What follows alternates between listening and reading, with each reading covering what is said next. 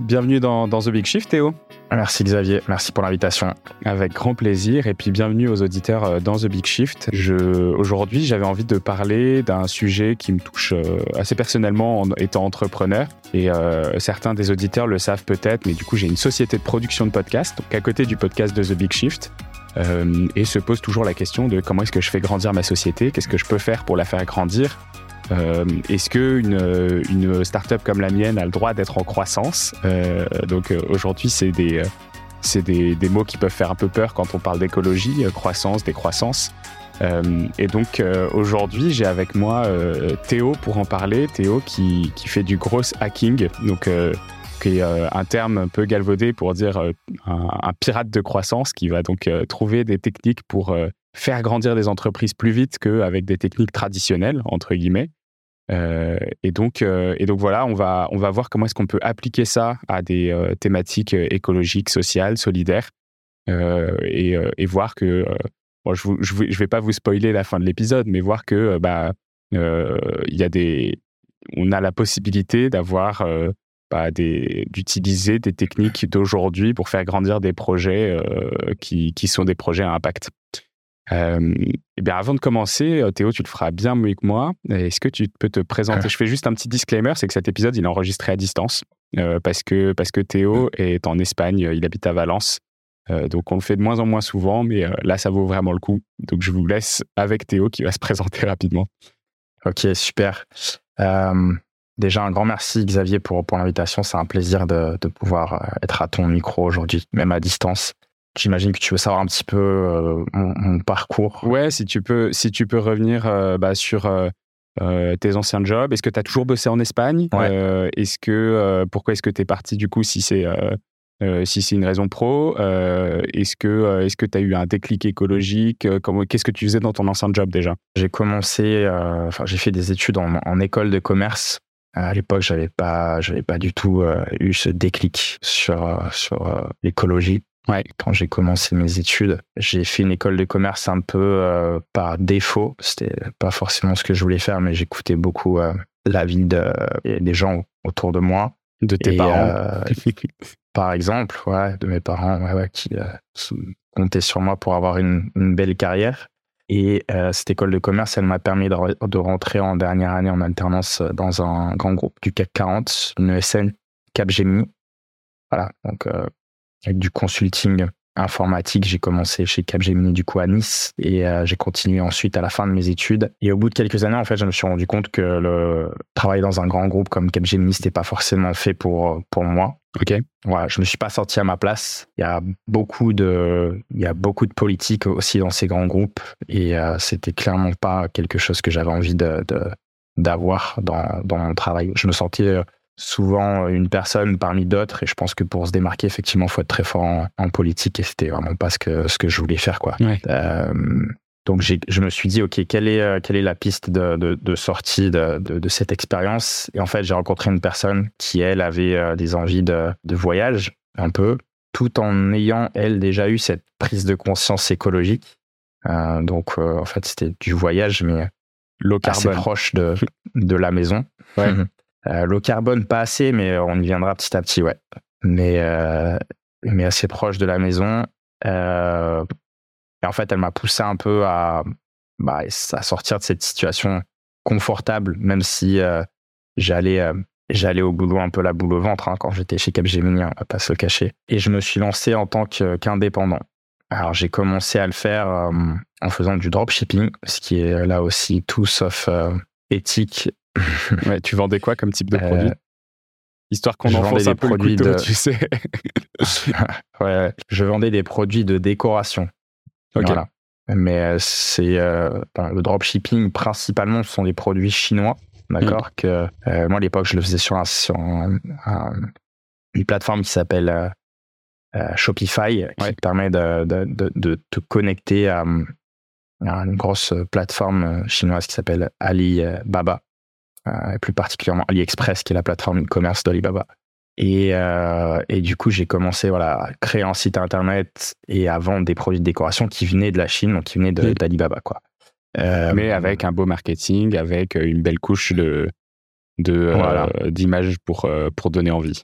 Voilà. En fait, il faut savoir que le dropshipping, c'est ni plus ni moins quand on est un acteur du dropshipping, on est ni plus ni moins en fait qu'un intermédiaire entre un vendeur, qui là pour le coup était le, fabricant chinois, et un client qui pouvait être une personne un peu partout dans, dans le monde, euh, plutôt en Europe dans mon cas. Et en fait, mon travail à moi, c'était de, rendre mon site euh, suffisamment attirant et d'avoir un, marketing suffisamment bon pour réussir à vendre mes produits. Petit à petit, j'ai eu, euh, j'ai eu un peu une, une crise de, conscience parce que je me rendais compte que voilà c'était euh, et t'étais bon déjà ou pas? je ouais ouais. Ça marchait bien? J'étais bon.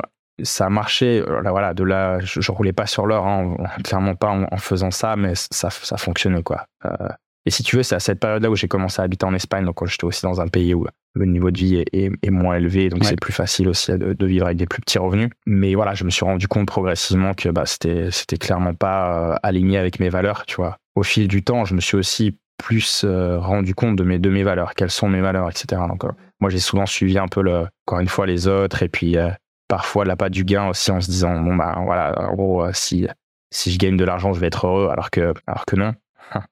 Clairement pas, parce qu'on peut gagner beaucoup d'argent avec le dropshipping, mais on peut aussi flouer beaucoup de, de personnes. en plus, faire venir des produits de l'autre bout du monde de mauvaise qualité, euh, etc. On ne sait pas dans quelles conditions ils ont été fabriqués. Enfin voilà, c'était vraiment pas en accord avec mes valeurs quoi. Mm. Donc euh, progressivement, j'ai arrêté de, le faire et euh, par contre, j'ai utilisé les compétences que j'ai acquises pour pour travailler pour d'autres boîtes.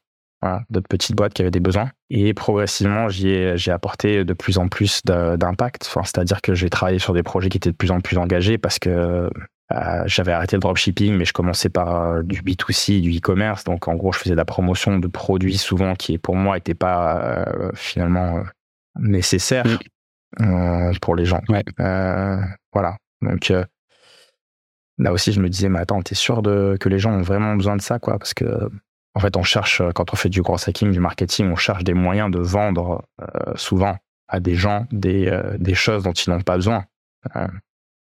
Enfin, voilà, bah, c'est un, des, des sujets sur lesquels on reviendra parce que ça fait partie des paradoxes de, euh, euh, de l'activité de, de, de hacking. Mais effectivement, donc là, ce que tu me dis, c'est donc tu as commencé, donc tu faisais ton dropshipping, euh, tu as eu un peu crise de conscience et là, tu as commencé à arrêter ton propre dropshipping, mais à accompagner des marques à aller réussir à mieux vendre leurs propres produits à eux. Donc que ce soit des produits utiles, besoins ou des produits superflus et avec des besoins euh, réel, moins euh, évident alors, c'était souvent des, des, produits e-commerce, donc il y a eu des produits euh, de déco, des produits de mode, il y a eu des, des peluches made in France qui étaient de très bonne qualité, mais très souvent, c'était voilà, c'était des, des, des, produits dont les gens n'avaient pas forcément besoin. Enfin, voilà, qui, en fait, je continuais à pousser à la consommation.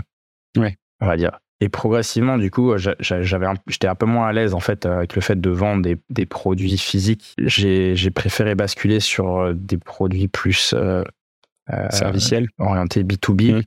voilà, type service, type logiciel, etc. SaaS. Et donc j'ai fait plus du marketing B2B.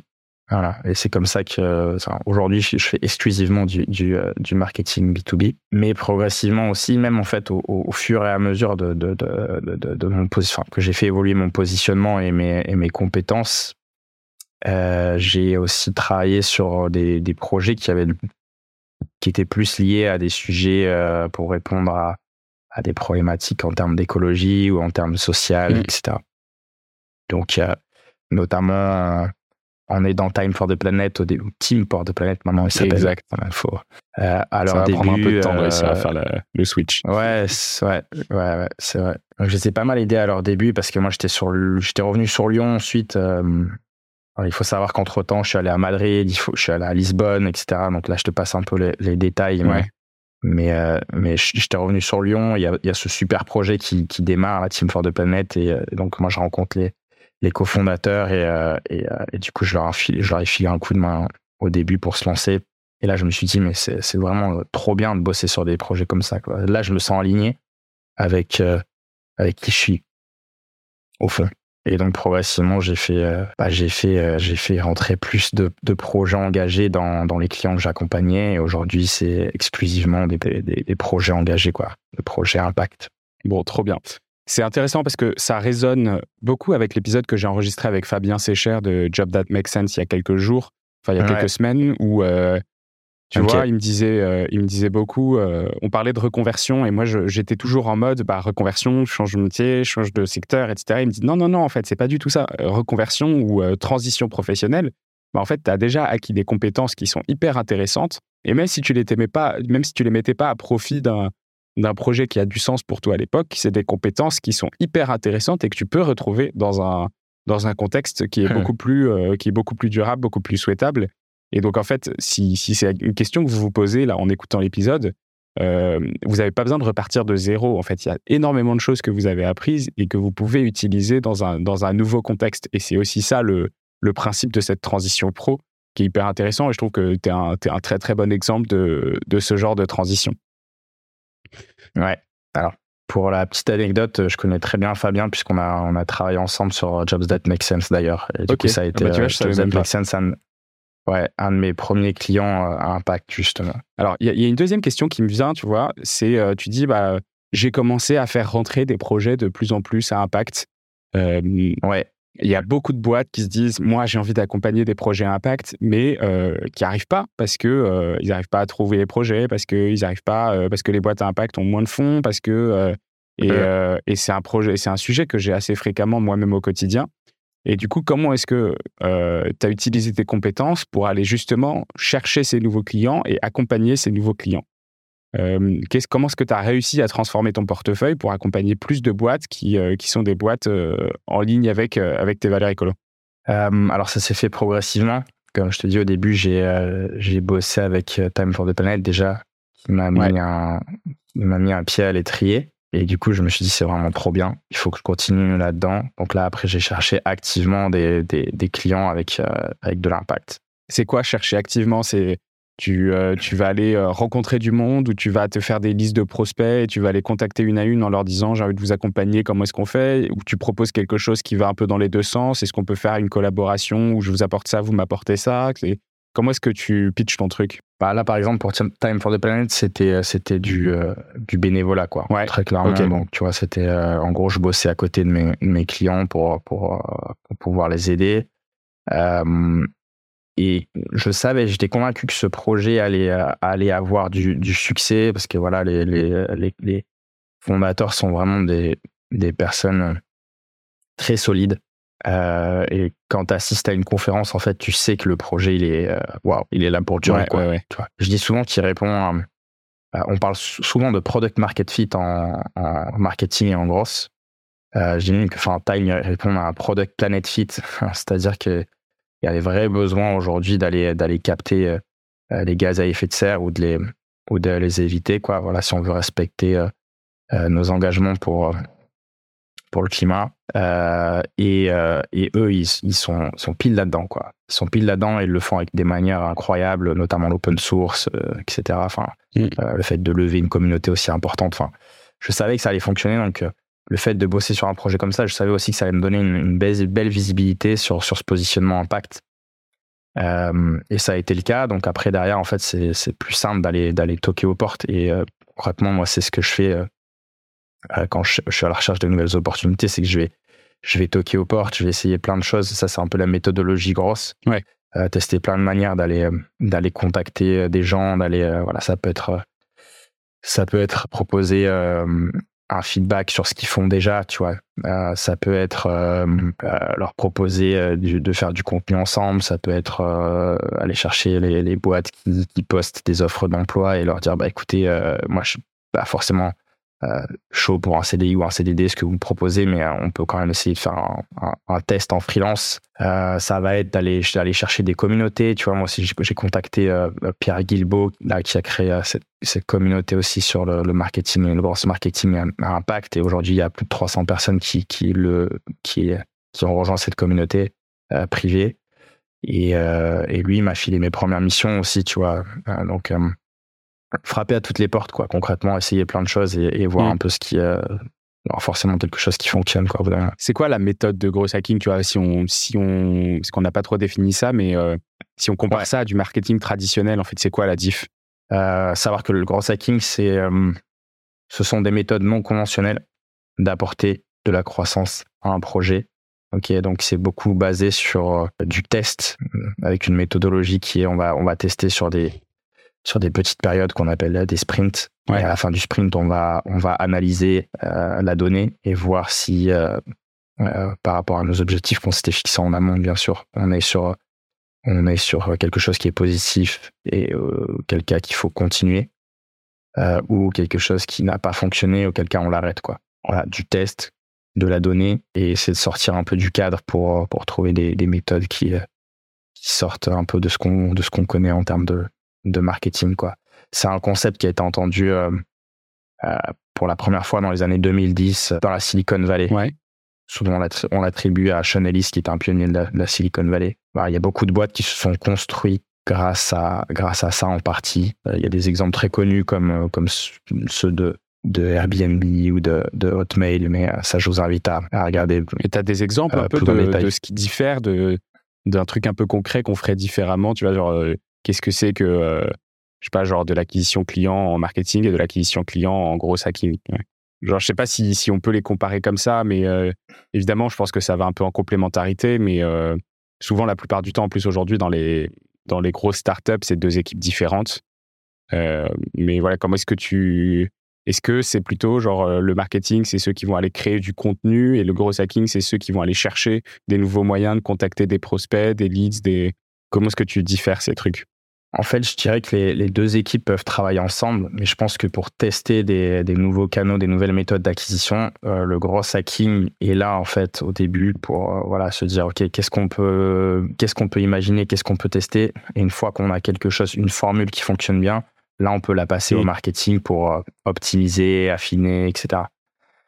Donc le marketing pour moi il gère des campagnes assez traditionnelles. Euh, et le gros hacking, ils sont là pour tester des choses qui sortent un peu des, euh, du, de, ce qu'on fait habituellement, quoi, concrètement. Euh, tu vois, typiquement, tu peux faire, tu peux faire des, de la pub sur euh, Facebook, sur, sur Google, sur TikTok, etc. Mm. ça, c'est du marketing.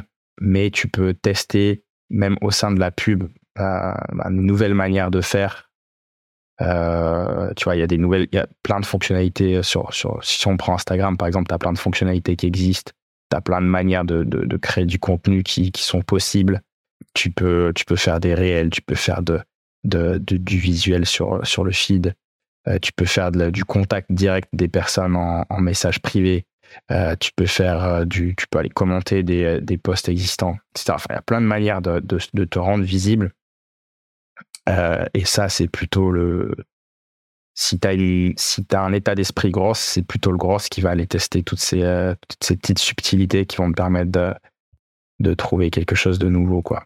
Est-ce qu'on peut revenir un peu sur la partie euh, croissance, du coup? Ouais.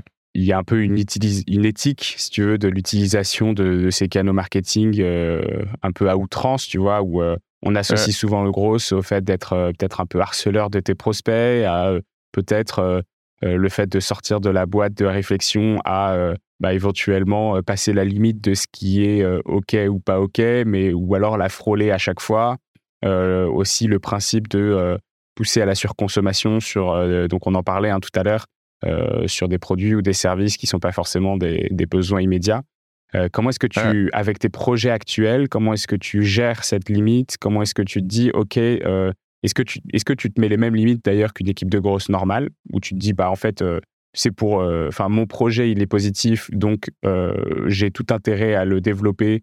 Et même si je dois enfreindre quelques, quelques petites règles, je sais pas, de, RGPD ou ce genre de choses, bah, je fonce parce qu'en en fait, il y, y, a un intérêt général. Ou est-ce que tu te dis, OK, il faut respecter ça, et même si mon projet se développe plus lentement, bah, c'est un peu dommage, mais au moins je serai dans les clous surtout sur mon, sur ma, sur mon développement de, de croissance. Tu vois, est-ce que est-ce qu'il y a un truc où tu peux te dire, bah, euh, si le projet que j'accompagne est un projet d'intérêt général, euh, bah, je peux utiliser toutes les méthodes qui sont utilisées traditionnellement ou pas? Déjà, moi, j'ai tendance à, à, penser que dans un monde parfait, le, marketing, le gros, les ventes, etc. Tout ça, ça n'existe pas. Ok, un bon démarrage pour ton pitch de, de carrière, je pense. pour moi, c'est, enfin, tout ça pour moi, c'est intimement lié au, capitalisme et, à, la mise en concurrence, etc. Donc, euh, enfin, c'est, des convictions personnelles. Euh, mais bon, on n'est pas dans on n'est pas dans un monde parfait. Les projets engagés, ils doivent se battre avec les, les, mêmes armes que les autres. Et je pense que du coup, c'est plutôt ça mon, point de vue sur sur, sur le bourse. Euh, et euh, je continuerai à, le faire, à utiliser les, les, mêmes armes que les autres pour ces, ces, projets engagés, parce que sinon, en gros, tu, tu les, les pénalises quoi. J'ai eu une discussion courte mais intéressante avec avec Léo Miranda, qui est en charge du marketing chez chez la Nef. Ouais.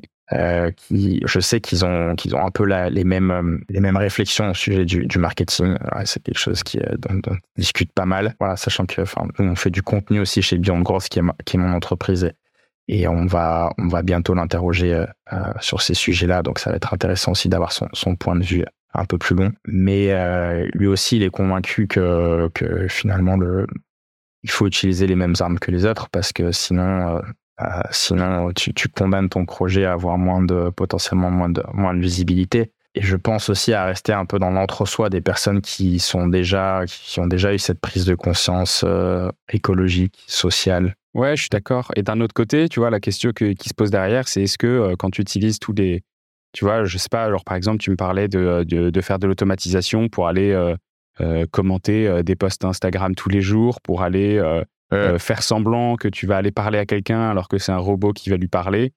Euh, en fait, tu légitimes ce genre d'action en les utilisant et tu, euh, et tu fais perpétuer un système où toi-même, tu vois, tu n'es pas à l'aise avec. Donc, comment est-ce que tu, comment est-ce que tu fais le, le, le, le, compromis entre, entre ces deux trucs tu vois? Est-ce que tu te dis, bah, en fait, non, pas de compromis, je dois utiliser ces outils, je les utilise? Ou est-ce qu'il y a un truc où tu te dis, OK, moi, j'essaye de faire les choses différemment parce que je bosse sur un projet impact qui est un peu différent? Alors, j'ai pris l'exemple d'Instagram tout à l'heure, c'est pas vraiment mon, champ de compétences. Moi, je suis plus sur du coup de, comme tu le sais, euh, comme je disais tout à l'heure, de B2B. Ouais. Donc, ce qui peut s'apparenter, par exemple, à, aller euh, envoyer des, des, des, messages sur Instagram, c'est plutôt le faire sur, sur, LinkedIn, ou, euh, ou via de l'emailing.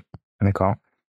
En fait, souvent, c'est souvent la question qu'on me pose hein, quand on me dit, OK, quand j'ai des, des, prospects qui discutent avec moi pour savoir comment je fais exactement et qui ont aussi cette, cette envie qu'on fasse les choses bien me disent ok mais euh, euh, là en fait si on utilise ce canal c'est un peu c'est un peu du spam quoi. On va on va on va saouler les gens on va euh, on va leur envoyer des choses qui sont pas personnalisées etc en soi du coup c'est un c'est le bon équilibre à trouver entre l'utilisation de, de, ces outils et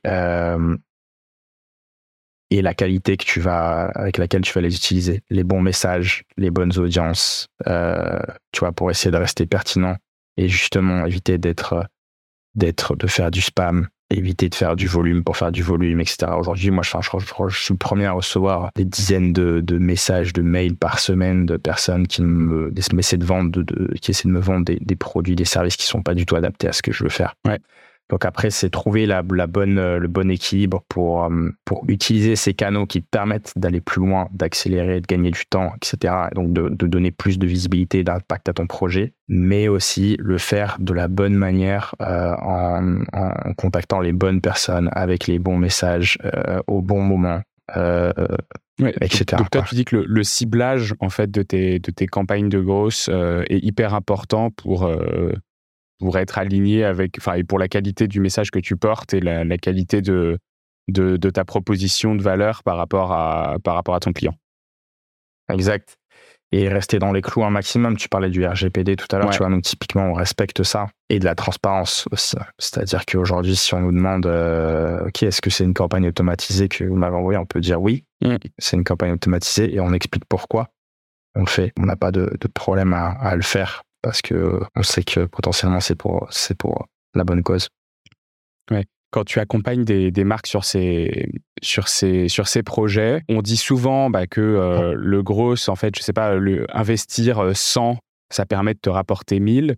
Euh, comment est-ce que du coup tu, tu fais tes pricing euh, Comment est-ce que tu accompagnes tes marques? Parce que du coup, il y a aussi ce côté euh, quand on parle de quand on parle de développement, de croissance pour des boîtes en hyper croissance on a tendance à dire, bah, en fait, oui, la rémunération des commerciaux doit être très, très élevée parce que eux, ils apportent une énorme partie du revenu de l'entreprise.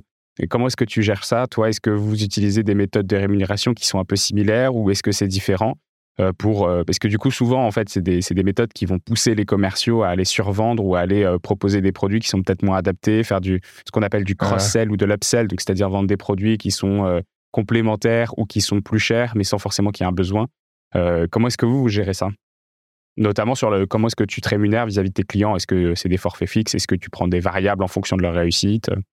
Alors, euh, on essaie de le faire en deux temps. Le premier temps, ça va être euh, du test, où là, justement, on n'a pas trop d'informations sur, euh, sur combien peut coûter un nouveau prospect. donc là, on va tester une multitude de choses quoi, pour trouver la, la, bonne formule. Et après, effectivement, on va proposer plus une période qu'on va appeler de, de run, où on va, on va avoir un, un pricing un peu hybride euh, c'est-à-dire qu'on aura une partie fixe et une partie euh, commissionnée, effectivement. Ce qui fait qu'on ne fonctionne pas à 100% commissionné, donc on n'est pas, on pas dans, dans cet euh, appât du, mm. du gain et de la vente de, qui n'est pas forcément adapté à notre, à notre audience. Mais c'est des choses, c'est des choses qu'on est en train de tester constamment, qu'on remet tout le temps en question, toujours en essayant de se dire comment est-ce qu'on peut rendre ça aussi plus éthique. Il faut que ça soit performant, bien sûr, parce que euh, nos clients nous le demandent et, euh, on a besoin de ça comme entreprise pour perdurer. Mais, euh, mais voilà, on a, on a effectivement envie de, de, de, de, faire du marketing un, domaine de, de l'éthique, quoi, finalement, là où souvent, et du gros en particulier, là où souvent ça ne l'est pas. Il y a des. Il y a de la recherche un peu sur le marketing éthique, sur le marketing durable, ou est-ce que c'est très empirique? Ouais, il y, a de la, il y a de la recherche. Nous, on essaie d'en faire. Aujourd'hui, on a une personne euh, chez, euh, chez Beyond Growth qui est, euh, qui est dédiée à, cette partie impact. Donc, je crois qu'on est une des seules boîtes avec si peu d'employés, pourtant avec quelqu'un qui est dédié à l'impact quasiment à 100%. Et son travail consiste à pas mal. Son travail consiste à nous, nous, faire de notre entreprise et du marketing qu'on propose quelque chose qui est le plus engagé possible. Ouais. Euh, donc on va notamment suivre la, le cas de, de Bicorp. Ouais. Euh, c'est un premier c'est un premier pas pour nous. Euh, euh on sait que c'est pas parfait, on sait qu'il y, y, a les limites, il y a beaucoup de gens qui décrivent le, le, le truc, mais on a, on a quand même voulu essayer de, de suivre ça, ce cadre-là, et voir un petit peu si euh, dans un premier temps on peut, on peut. Donc on, voilà, on est pending Bicorp aujourd'hui. On, okay. on, passe de devenir Bicorp. On sait qu'il y aura des choses à. C'est qu'un début en fait c'est qu'un début. Ça, on le sait aussi, euh, parce que Bicorp, il y a plein de choses, il y a plein de limites qui, voilà, qui, sur lesquelles on pourrait aller plus loin encore.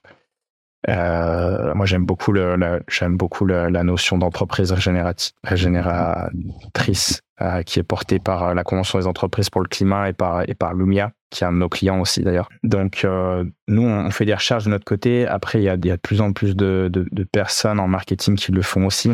récemment, j'ai rencontré une personne qui qui essaie de faire la promotion du marketing de la décroissance. Ouais, ok. Euh, donc c'est intéressant. C'est curieux, c'est un peu euh, antinomique. Ouais, c'est un, un, peu antinomique, mais mais il y, a des travaux, il y a des travaux universitaires aussi qui, sortent sur sur le sujet. Euh, bon, moi je fais, tu vois, je, fais du gros, mais je suis convaincu que la, enfin, que la croissance infinie est impossible. Je pense que la croissance de tout projet, elle a une fin. Et, Et c'est quoi, du coup, ton, ton point de vue personnel sur la, sur la croissance? Tu vois, genre, euh, quand tu fais. Euh, parce que tu, tu, me disais justement tout à l'heure, on, on, accompagne, le but c'est d'aller plus vite. Euh, comment, et tu me disais aussi, euh, bah, plutôt, tu, tu, penses à une fin du capitalisme.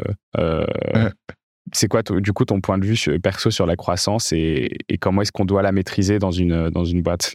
Je pense que la croissance, elle est utile pour viabiliser un projet. Tu vois, les notions de de l'entreprise euh, régénératrice, ça, se base sur trois P qui sont People, Planet, Profit. Donc euh, le, la croissance, euh, on est plus sur le P du, profit où tu viabilises un projet, mais après tu as deux autres P qui sont People et, et, Planet. qui arrivent avant. Qui arrivent au moins en parallèle, mais en tout cas quand ton, quand ton projet est viabilisé économiquement, c'est sûr que c'est c'est sûr que c'est plus simple aussi de passer plus de temps sur, sur ces deux autres P. Donc je pense que c'est intéressant pour viabiliser un projet. Euh, mais qu'après il faut passer à autre chose. Quoi. Mm. Euh, on va on va pas tout le temps. Et, ça c'est le problème euh, bah, de, de, notre économie au sens large, c'est que on continue à être drivé par des indicateurs financiers alors qu'on devrait passer à autre chose. Quoi. J'aime beaucoup la, la, la, la, vision économiste de, de Timothée Paris qui, qui, qui, théorise ça, qui théorise le, concept de la décroissance. Et lui d'ailleurs, après un bref, échange avec lui, m'a conseillé un, un, travail universitaire sur le marketing de la décroissance. Donc il y a des choses qui se passent là-dessus aussi, donc c'est intéressant de voir que, comment on va pouvoir passer là-dessus. Si je voulais faire un épisode sur le marketing de la décroissance, ce serait avec qui il faut que je le fasse du coup C'est un sujet que je connais pas du euh, tout et je trouve ça hyper intéressant comme concept. Ouais. Euh, alors, il y a une personne qui s'appelle Fanny, j'ai oublié son nom. Elle a créé un projet qui s'appelle L'Oiseau Vert. J'ai oublié son nom, donc je n'ai pas envie de l'écorcher. Euh, ça commence par un B. Mais elle essaie de se rendre visible sur LinkedIn, sur le marketing de, de la décroissance. Je, je, J'en sais pas plus que ça. J'ai un peu discuté avec elle. J'aimerais discuter avec elle un peu plus pour y suivre un peu plus d'actu de, de, sa part. Mais euh, je pense que, en tout cas, elle a pas mal creusé le sujet. Et puis, écoute, peut-être que dans quelques temps, on pourra en reparler aussi. Toi et moi, on pourra en refaire, ouais, bah, un épisode là-dessus. Avec grand plaisir. tu vois, en préparant cet épisode, je me suis dit, vas-y, on fait un épisode sur le, sur le gros hacking. Du coup, je me suis permis de demander à ChatGPT des trucs, tu vois, sur le, sur le gros hacking en me disant, bah, pourquoi pas?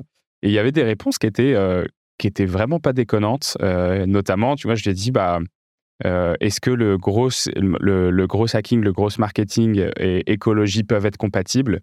Et en fait, au lieu de me dire juste le oui-non, comme euh, on peut avoir l'habitude, oui, ça peut être compatible, non, ça peut pas être compatible, il n'est pas du tout allé dans le thèse-antithèse. Il m'a dit, alors voilà les, voilà les grands risques de ce que vous pouvez retrouver, donc notamment la surconsommation, la publicité mensongère, mais il peut y avoir une approche éthique qui peut être mise en place qui est basé sur trois piliers.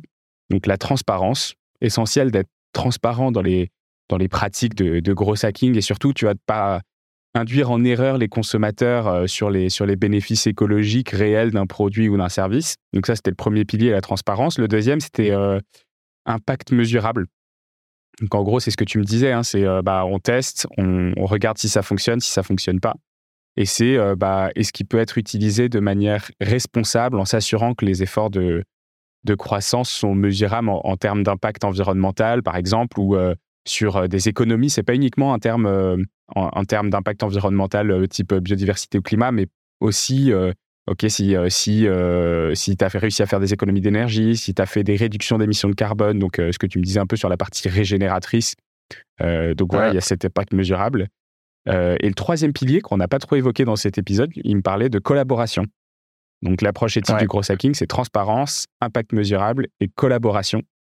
Euh, et du coup, là, c'est bah, travailler, euh, bah, c'est pas uniquement avec une équipe, hein, c'est avec des experts en durabilité, avec des acteurs de l'écologie, donc c'est-à-dire s'entourer de personnes qui, savent et qui peuvent intégrer de, de, manière plus efficace les préoccupations environnementales dans des stratégies de gros hacking. Et j'ai trouvé ça hyper intéressant. Et il y a des chances que pour les prochains épisodes, je demande plus souvent à, ChatGPT de me, de me donner deux, trois, euh, deux, trois questions à poser.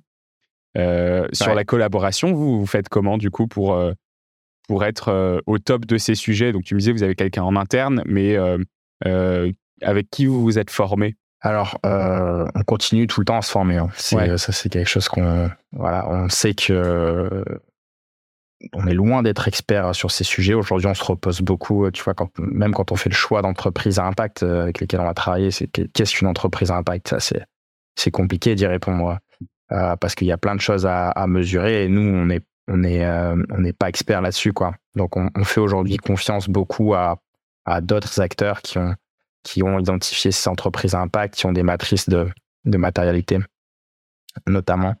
Euh, et on fait aussi confiance un peu à notre flair par rapport à ce qu'on apprend euh, au fur et à mesure.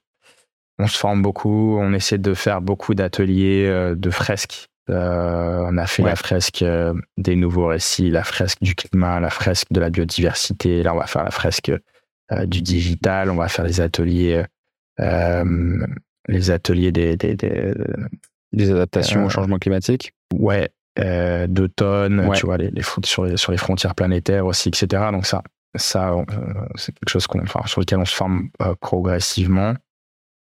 La collaboration, bah, on fait aussi, comme on travaille beaucoup avec euh, des entreprises qui, qui avancent beaucoup, beaucoup, sur ces sujets-là, et notamment certains, certaines personnes qui passent à mon micro, tu vois. Donc là, on a, on a reçu Amaury Gagnon de, de Too Good To Go, on a reçu Arthur Aubeuf de, de, Team for the Planet. On va, on va discuter aussi avec Léo Miranda de la NEF, etc. Ça, c'est des gens qui aussi, qui font du marketing euh, et qui ont déjà réfléchi aussi à ces questions. Donc, on se forme grâce à eux, grâce à leur expérience. Euh, voilà. Euh, je sais plus où je voulais en venir. Ah oui, voilà. Aussi, je voulais, je voulais rebondir à ce que tu disais sur, sur la collaboration, parce que je trouve ça important, ce que tu dis. Donc, se, se former avec, euh, se former et collaborer avec des experts de, euh, des sujets liés à, à l'écologie. Ouais. Je trouve que dans la collaboration, ce qui est intéressant aussi, c'est de collaborer avec des entreprises qui, euh, qui, qui, travaillent sur ces enjeux-là. Euh, donc pas seulement avec des experts de, de, de, de l'écologie, mais aussi avec des, des, semblables, avec nos pairs. Tu vois, typiquement, euh, il y a beaucoup de boîtes qui ont arrêté d'utiliser les, les GAFAM et, et, tout leur réseau de toute leur régie publicitaire. Mmh. Euh, donc Facebook, euh, euh, Google, etc. ils, ils ont plus envie de dépenser de budget sur sur ces sur ces publicitaires, mais ils veulent faire de l'organique. Et souvent, en fait, ils vont faire des, des, des, des événements, des webinaires, des conférences avec des entreprises, d'autres entreprises qui travaillent sur des cibles similaires, ou même avec leurs concurrents. Ça arrive aussi. Ça, on appelle ça du, du co-marketing. Et je pense que c'est euh, c'est aussi un pilier intéressant dans cet aspect de collaboration, tu vois. Euh, rester sur du marketing organique euh, et du marketing de collaboration, quoi. Où on travaille avec des, des, des, des, experts qui ont les mêmes valeurs ouais. et les mêmes ambitions que nous pour essayer de, de, d'être plus fort, quoi donc en, en, coopération, tu vois. Ça, je trouve ça, je trouve ça top comme. C'est hyper intéressant. Effectivement, j'ai vraiment l'impression qu'on rentre dans une ère de la coopération, que ce soit sur, euh, tu vois, le euh, le prêt et la location plutôt que euh, plutôt que l'achat, et du coup qui crée du lien social où j'utilise. Nous, dans le podcast, on on le dit tout le temps, il n'y a aucune concurrence dans le podcast. On doit être, euh, on doit être une, une quinzaine de podcasts sur l'écologie en France qui, qui sommes bien écoutés. Euh, et, ouais. euh, et aujourd'hui, on se connaît tous, on se réunit, on prend des verres de temps en temps ensemble parce que, en fait, on ne va pas se piquer des auditeurs, on va pas se piquer une audience. On, on, estime que bah, on, on s'élève les uns les autres en, en, travaillant ensemble plutôt que plutôt qu'en étant en concurrence. Et j'ai l'impression que c'est effectivement un, un, pilier très très fort du développement du développement d'une nouvelle économie un peu post-croissance aussi. Ouais. Ouais. Je suis tout à fait d'accord avec ça. Bah écoute, merci beaucoup Théo, c'était hyper intéressant.